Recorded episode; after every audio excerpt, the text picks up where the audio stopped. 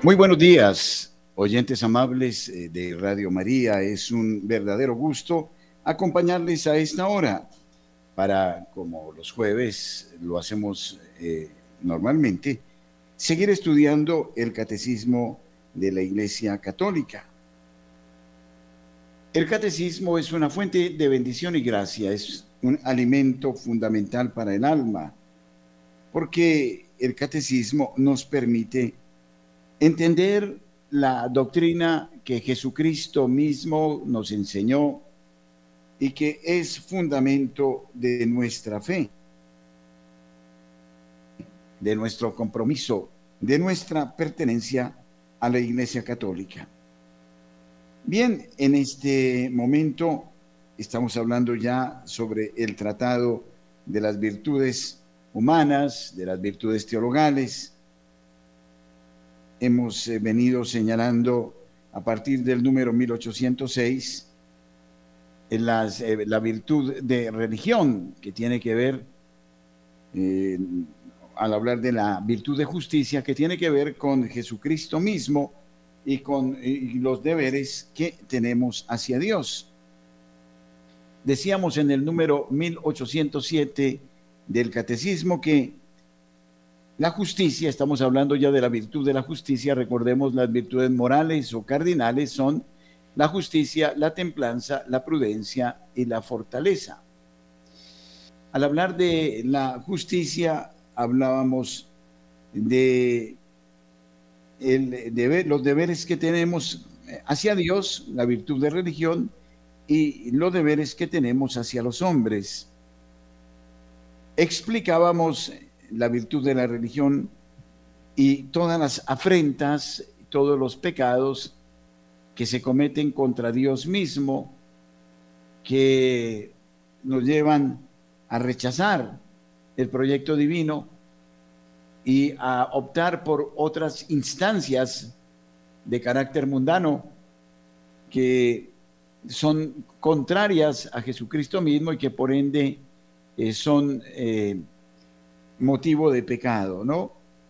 Pero hablábamos también de que eh, la justicia tiene que ver con el hombre, es decir, los pecados que cometemos contra el ser humano. Recordemos aquel pasaje en el que el escriba le dice al Señor, le pregunta cuáles son los mandamientos fundamentales. Y el Señor le dice, le dice al escriba que cuáles él piensa sean los mandamientos fundamentales. Y el escriba le recita los dos mandamientos más importantes. Amarás al Señor tu Dios, recuerda Israel, Shema Israel, amarás al Señor tu Dios con toda tu alma, con toda tu mente, con todo tu corazón, con todo tu ser y al prójimo como a ti mismo en esta, en los Shema Israel están precisamente la virtud de religión y el amor al prójimo. Y esto es de justicia. Por ende, el hombre justo, dice el número 1807 del Catecismo, evocado con frecuencia en las Sagradas Escrituras, se distingue por la rectitud habitual de sus pensamientos y de su conducta con el prójimo. De su conducta con el prójimo. Siendo juez, no hagas injusticia, ni por favor del pobre, ni por respeto al grande. Con justicia juzgarás a tu prójimo. Amente que también vosotros tenéis un amo en los cielos, recuerda Pablo en la carta a los colosenses en el capítulo cuarto, versículo 1. Este tema de la justicia es un tema muy sentido, muy álgido, en la sociedad de todos los tiempos. Las injusticias han sido motivo de guerras, de confrontaciones, de esclavitud, de miseria, de muerte. Si no hubiera injusticia sobre la tierra, no tendríamos estas crisis.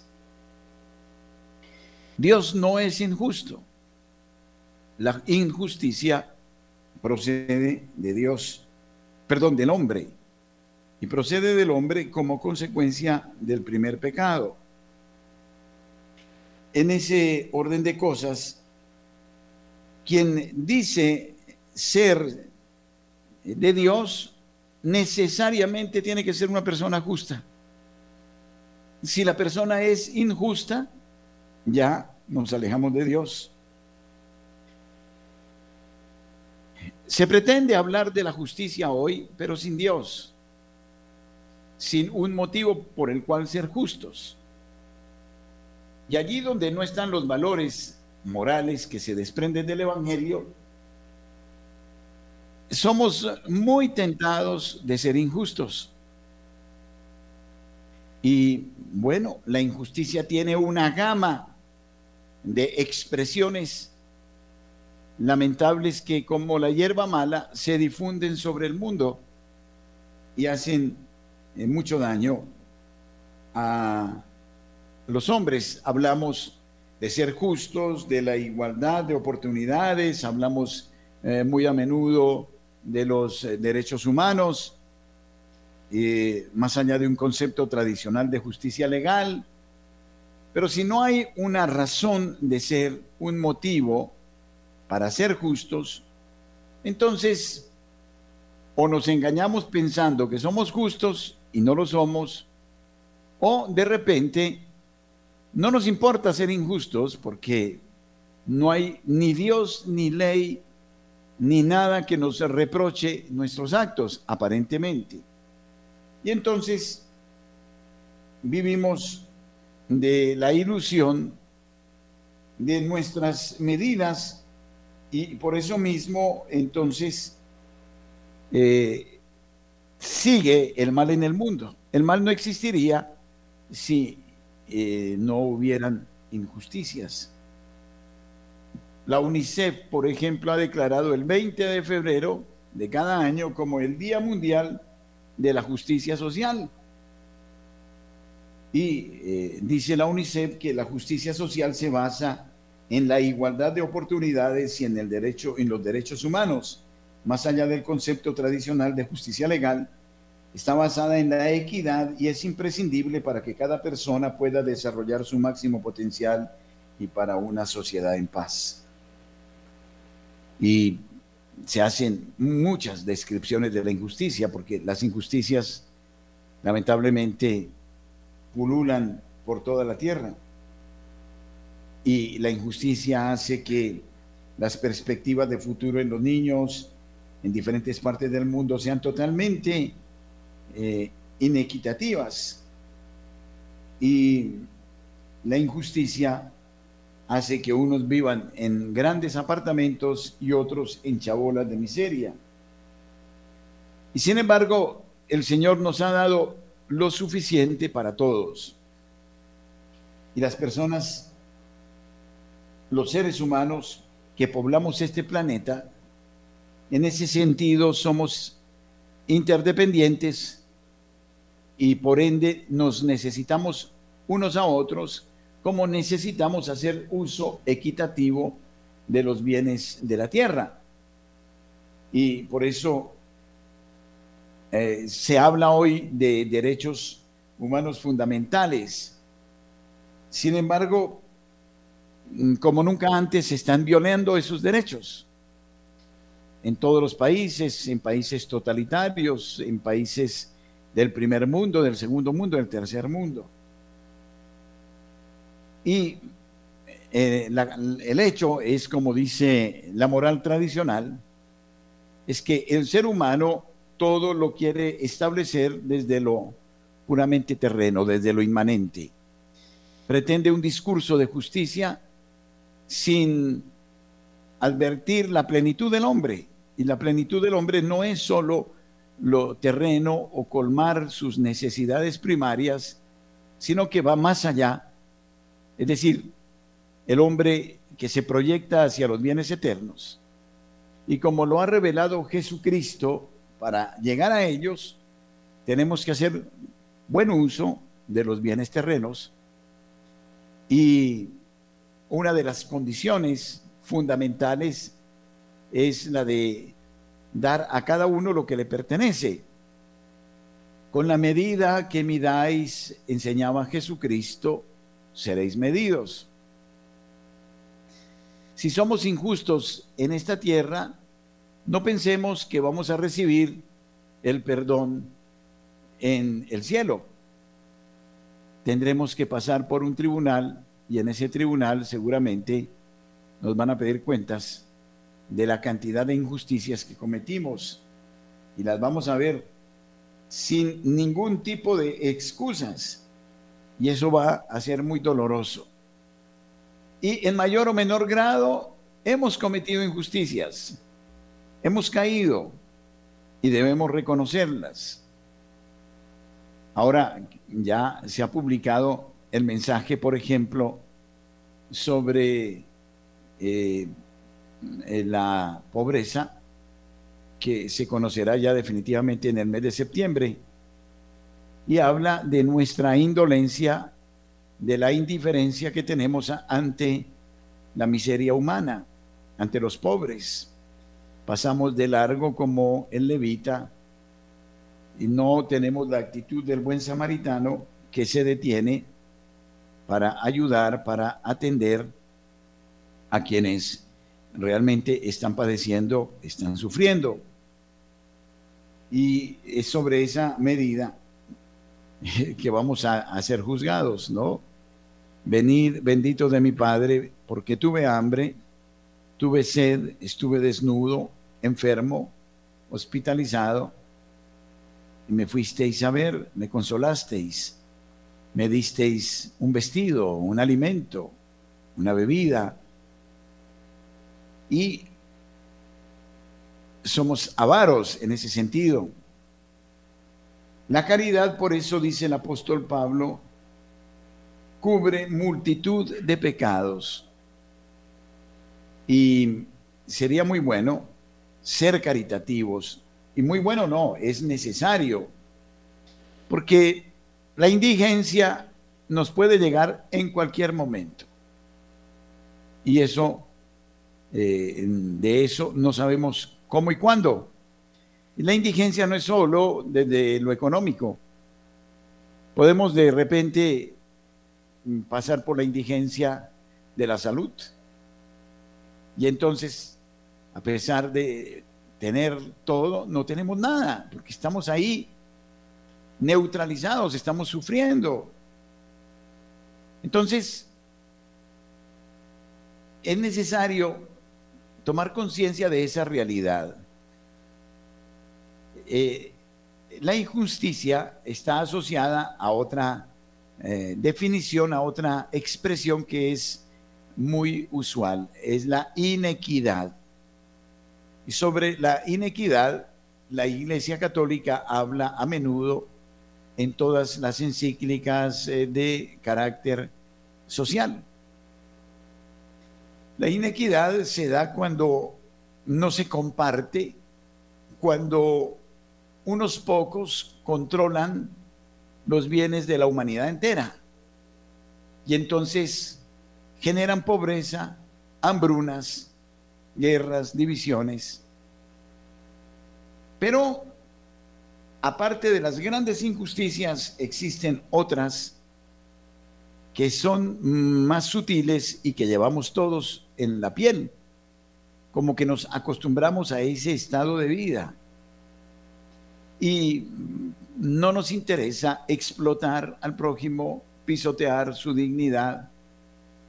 Existe la lacra, por ejemplo, del tratado de personas en el mundo, del tráfico de niños, del tráfico de órganos, de mm, la trata de blancas, de la esclavitud que sigue existiendo en el mundo. Es algo increíble. No corresponde al gran desarrollo de orden científico tecnológico con una sana convivencia, con mejorar efectivamente la calidad de vida en amplias regiones del globo. Estamos siendo tocados permanentemente por la tentación de la injusticia, desde el pecado original nos hemos vuelto egoístas. Nos azotan los siete pecados capitales.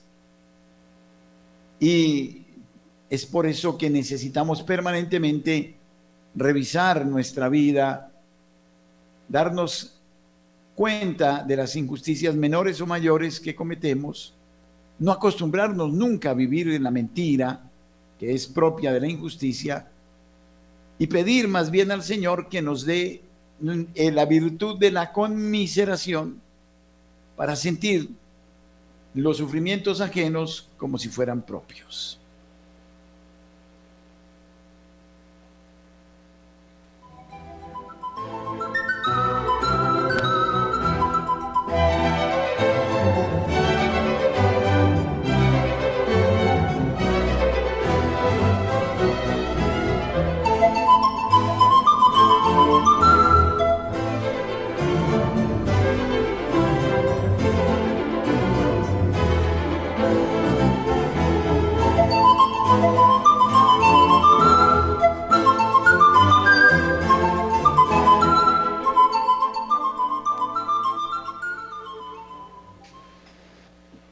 Hablemos de las injusticias que se cometen en el mundo y luego tendremos la oportunidad de hablar de las injusticias que cometemos unos con otros y a menudo. La justicia, como nos lo sugiere el catecismo, es dar a cada uno lo que le corresponde, ni más ni menos. Debemos partir de un principio y es ser conscientes que los bienes pertenecen a Dios que somos administradores de lo que Dios nos da y que por eso mismo no podemos apropiarnos indebidamente. Existe todavía un como complejo de infancia no superado por la humanidad. Cada uno de nosotros queremos como acaparar los bienes y quitárselos a otros a veces sentimos envidia por el progreso de los otros y generamos todo tipo de acciones negativas contra nuestro prójimo.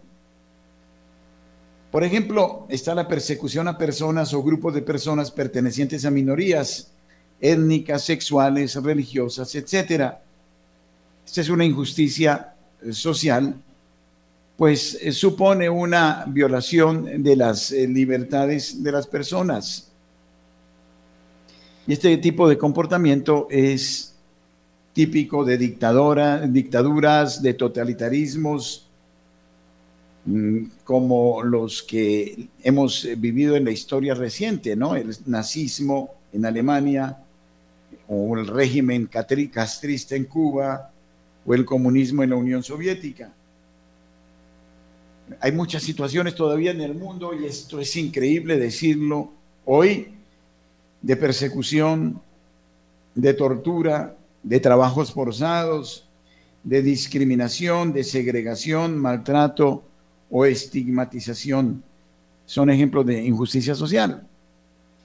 Invito a esta hora a los oyentes a que hagamos un ejercicio y es el de tratar de entender eh, lo que significa, eh, por ejemplo, ser expulsado de un territorio, de una nación. Imaginémonos que de repente, eh, por las circunstancias de la vida, por persecución o miedo, nos toca agarrar nuestros pocos bienes y partir sin saber para dónde, tratando de encontrar una mano en otros sitios y nos toca desarraigarnos, dejar familia, memorias, tradiciones, lugar, los bienes temporales. Pero estamos viendo a menudo en las autopistas, en los barrios, en los municipios, en las ciudades, de tanta gente desheredada. Esta es una tristeza sumamente grande que muestra cómo el egoísmo de unos pocos, los intereses malsanos, llevan a que se genere eh, no el desarrollo de los pueblos, sino la miseria. ahora que hemos hablado tanto de los niños, los niños sí que sufren injusticias en el mundo. Los niños, por ejemplo, usados para actividades de índole militar, como sucede en Corea del Norte, eh, o en los grupos armados, niños reclutados a edades tempranas, forzados a participar o como combatientes o en labores de apoyo como mensajeros o vigías en las guerras. A veces se, se les ubica en la primera línea de combate, eh, siendo usados tantas veces los niños como escudos humanos.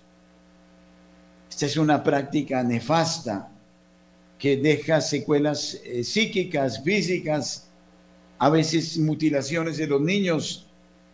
En la mayoría de los casos pasan por la desnutrición, las enfermedades, así como con secuelas eh, morales que quedarán para siempre. La violación de los derechos humanos, por ejemplo, esta es otra de las injusticias más frecuentes que se está cometiendo en el mundo. No hay respeto, no hay protección, no hay garantía de los derechos humanos de los ciudadanos. Y a veces este incumplimiento es deliberado, no por descuido, por omisión, sino por situaciones en las que creemos que unos tienen derecho y otros no. En este sentido, constituyen violaciones a los derechos humanos el desalojo forzoso de las personas de sus hogares, el hambre, la contaminación de las aguas, un salario insuficiente para llevar una vida digna, la negación de los derechos fundamentales como el acceso a la información, a los servicios básicos, a la atención sanitaria, la segregación de individuos o minorías. Sucede en el mundo, ¿no? Los kurdos, por ejemplo, mm, son segregados, desechados por otras culturas. Y muchos eh, pueblos que, a los que no se les respeta eh, su identidad, como sucede en China, por ejemplo, la exclusión en la escuela, en el trabajo, entre muchas otras cosas. Son demasiados los ejemplos de injusticia social. El acoso sexual, por ejemplo, es otro de los modos. Ya volveremos en breve.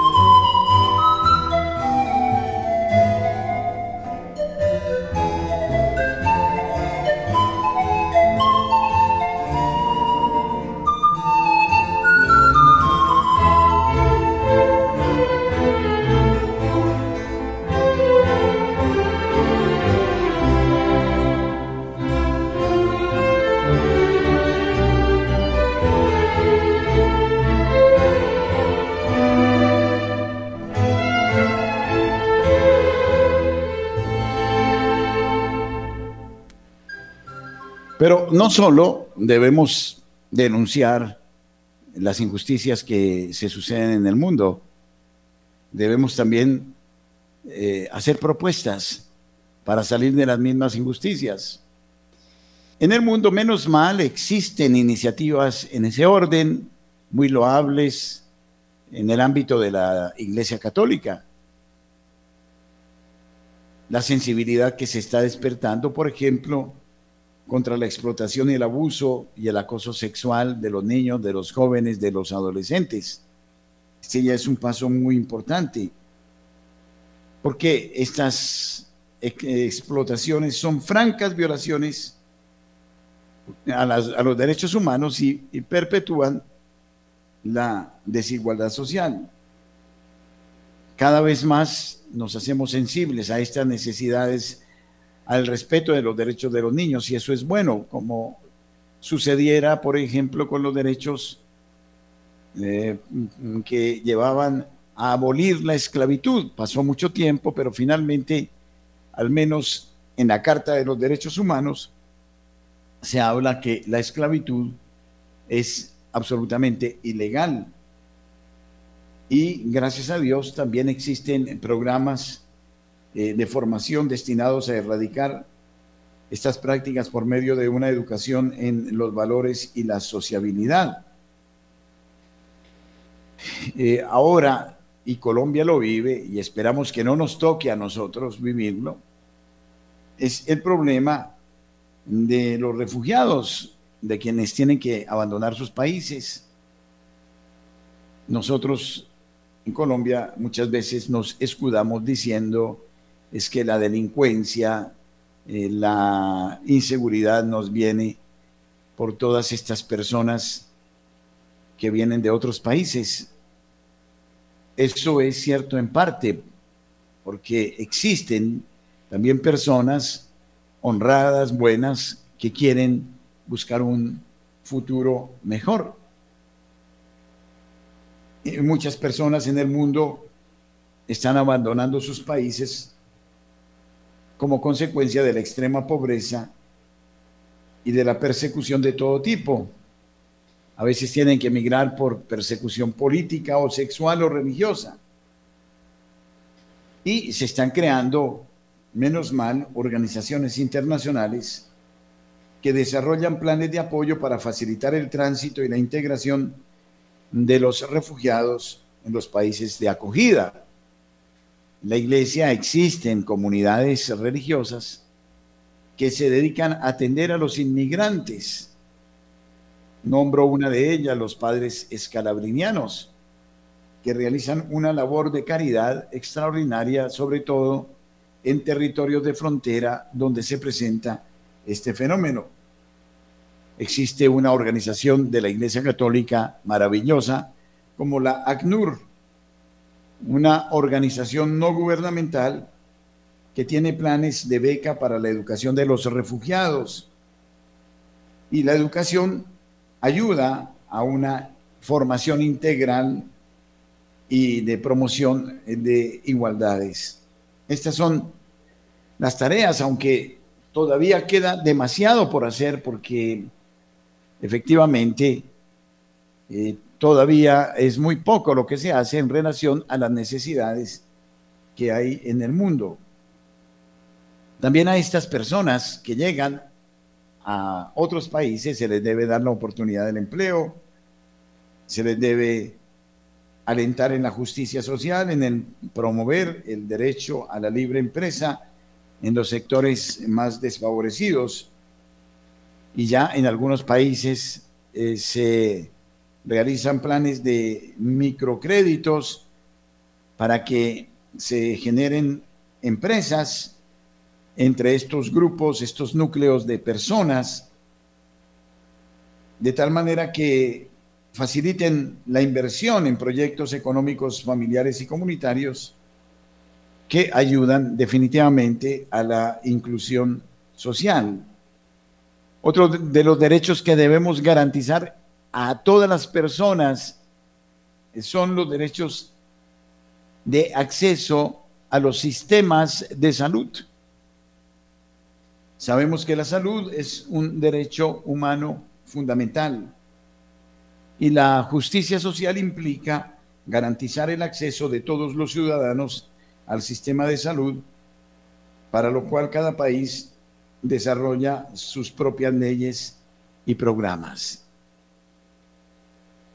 Otro de los puntos que hoy son sensibles en el mundo lo hemos visto en este último tiempo en las prácticas, en las disciplinas deportivas, es el de atacar la discriminación racial. Eh, cada vez más es, es oprobioso que la gente se burle de otras personas, de otros hermanos, por asuntos de raza. Y esta es una de las fuentes principales de desigualdad social en el mundo, sea que hablemos de discriminación racial o de género. En la actualidad existen leyes que no solo prohíben la discriminación, sino que favorecen la integración de todos los sectores en la vida social. Y pues hemos visto lamentablemente estas expresiones todavía, eh, decía, en el deporte, pero también en muchos otros campos, donde algunos inconscientes, porque no son otra cosa, insultan por su raza a otros seres humanos.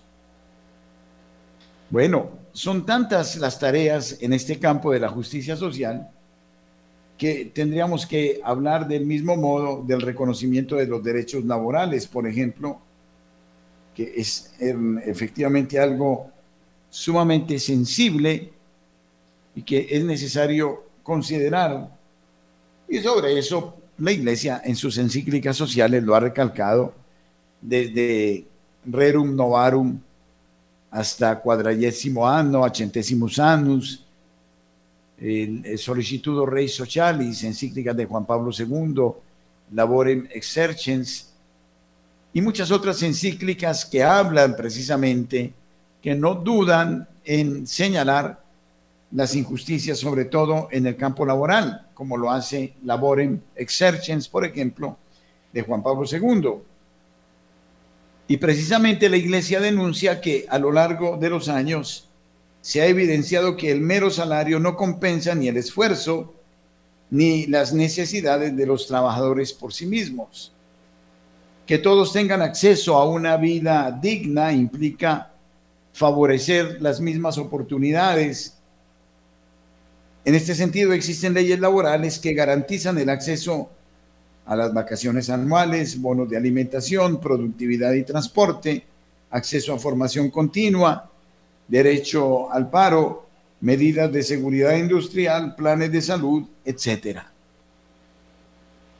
Y es sobre eso que se discute, por ejemplo, las reformas que se están llevando en Colombia y en muchos países a través de el Congreso o los congresos del mundo, donde cuando se habla de reforma pensional o laboral o tributaria, mm, se busca el bien de todos, mejorar la calidad de vida de todos, porque no solo es tratar de encontrar medidas para solucionar problemas inmediatos, sino que se trata de ser muy creativos para encontrar caminos de desarrollo, iniciativas de prosperidad a veces eh, tenemos la sensación más bien que estamos caminando sobre el filo de un abismo, allí donde no importa, no interesa el bien común, sino el bien de unos pocos.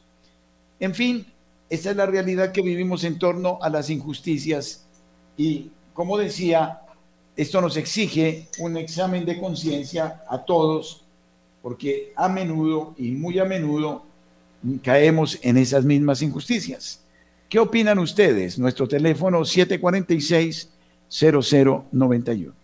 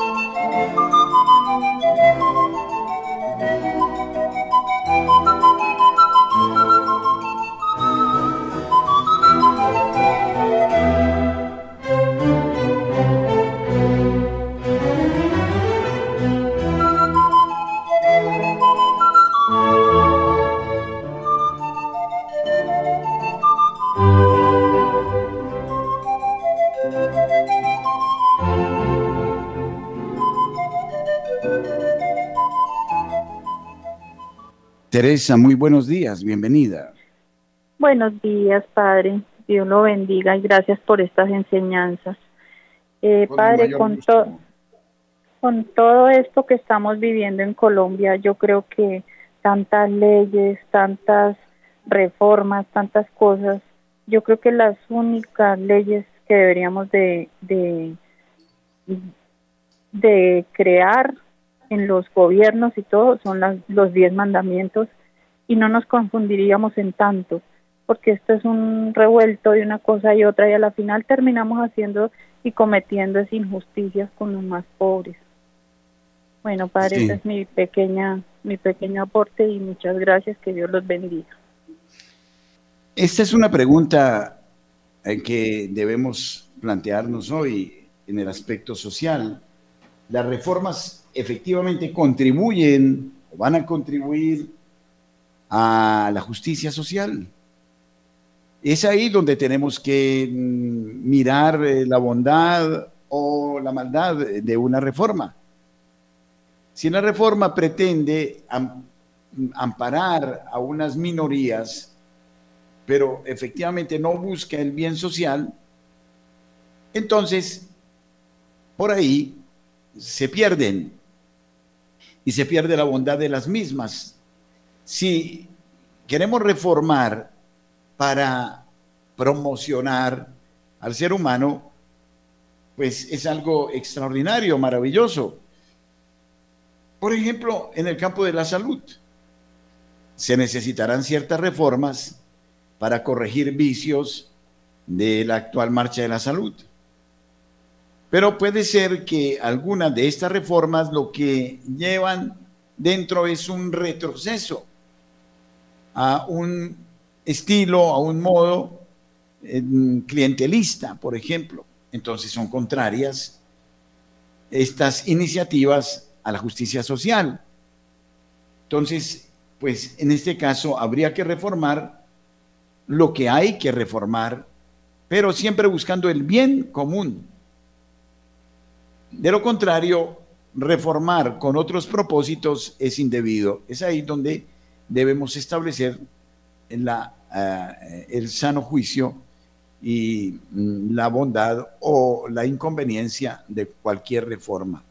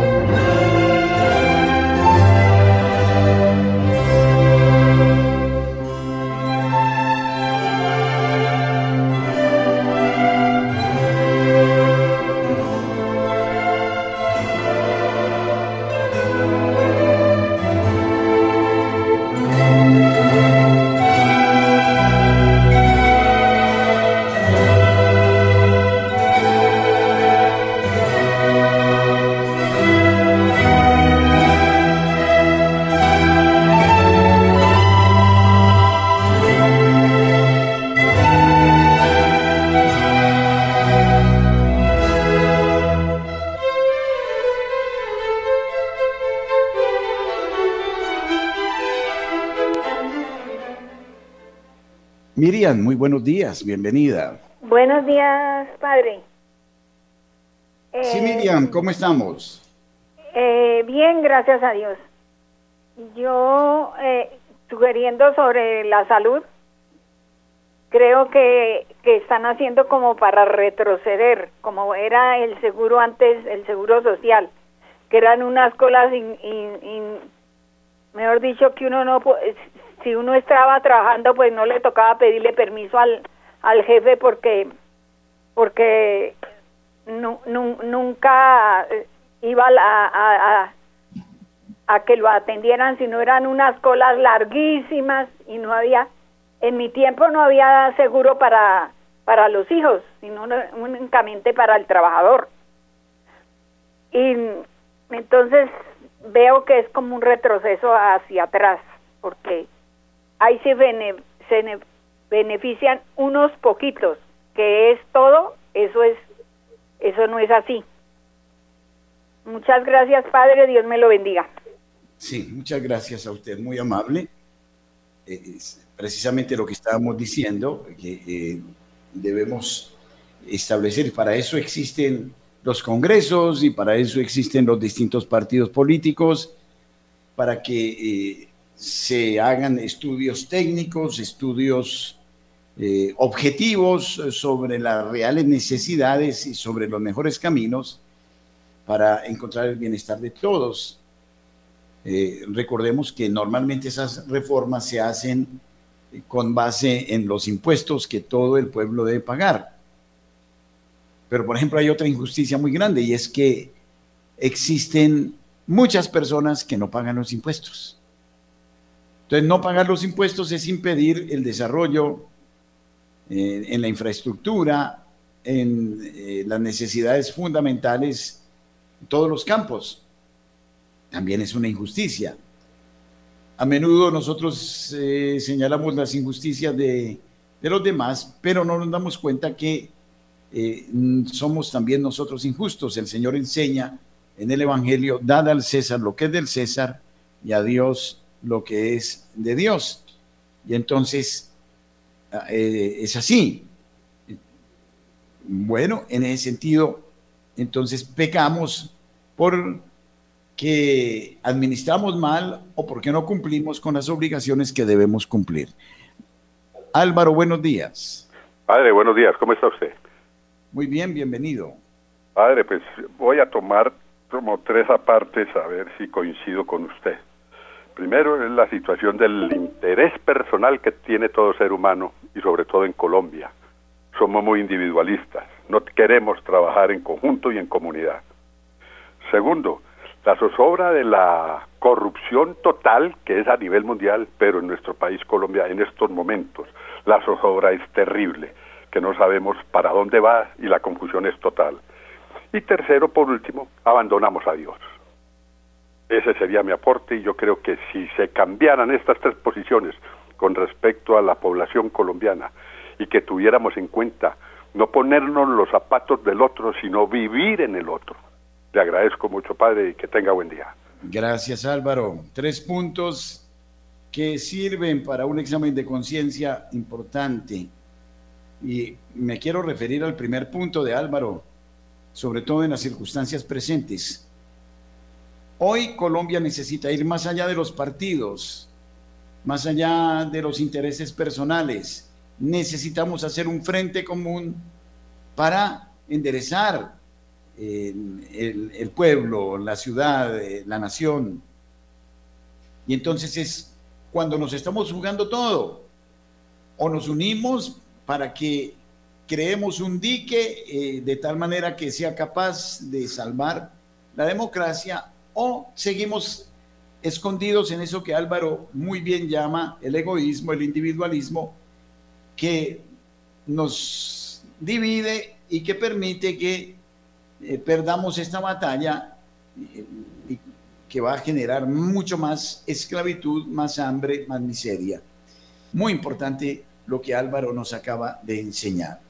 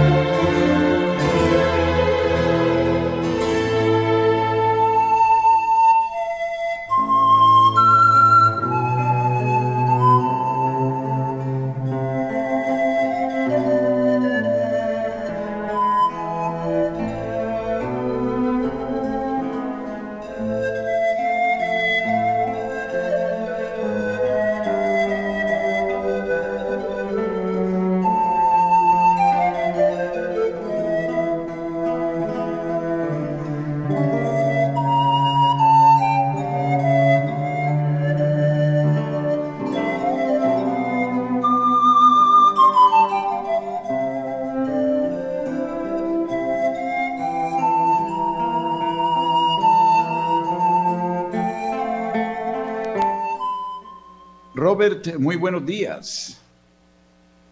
Eh, buenos días, padre. Mucho gusto. ¿Cómo está usted? ¿De dónde estamos? Muy bien, gracias a Dios, padre. Eh, aquí en Bogotá. Bienvenido. Sí, muchas gracias, padre. Eh, Padre, eh, usted lo ha dicho con otras palabras. Eh, las reformas son para mejorar lo que haya hecho. Sí, lo que ya, ya esté hecho se puede mejorar, indudablemente. Hay, o sea, ningún país del mundo es perfecto, eso, eso está claro. Sí, y en todos los países hay problemas. Pero entonces eh, el, señor presidente con sus, con sus secuaces en este desgobierno que hay, lo, lo que quieren es, es, dañar lo que, lo que ya está hecho, lo que ha llevado más de 30 años construir en, en, todo en todo en todo el en los ámbitos, ¿no? En, la salud, en las pensiones, en los derechos de los trabajadores. Porque es que este, el señor Petro, resumiéndolo, o sea, es, es, un socialista, es un comunista, aunque quieran llamarlo ahora que progresistas y todos esos nombres que se inventan y, y con eso engañan a la gente, pero este señor es un comunista y él y sus secuaces, las FARC, el ELN y todos ellos no van a descansar hasta que Colombia esté sometida a una a la miseria de Cuba y de Venezuela. Eso es, eso es lo que lo, que sucede pues a mi modo de ver y por los hechos, no por los hechos. Gracias Robert, muy amable. Bien, este es un comentario de nuestro oyente que más allá de personalizar, de indicar una situación como la nuestra, que suscita diversidad de opiniones, eh, nos lleva a reflexionar en que evidentemente en muchos lugares del mundo existe una tendencia intencional, eh, no para construir, sino para someter, para esclavizar y para atomizar lo que es bueno. Entonces, allí, en aras de la justicia, o porque se habla siempre de la justicia social, se están cometiendo las más graves injusticias.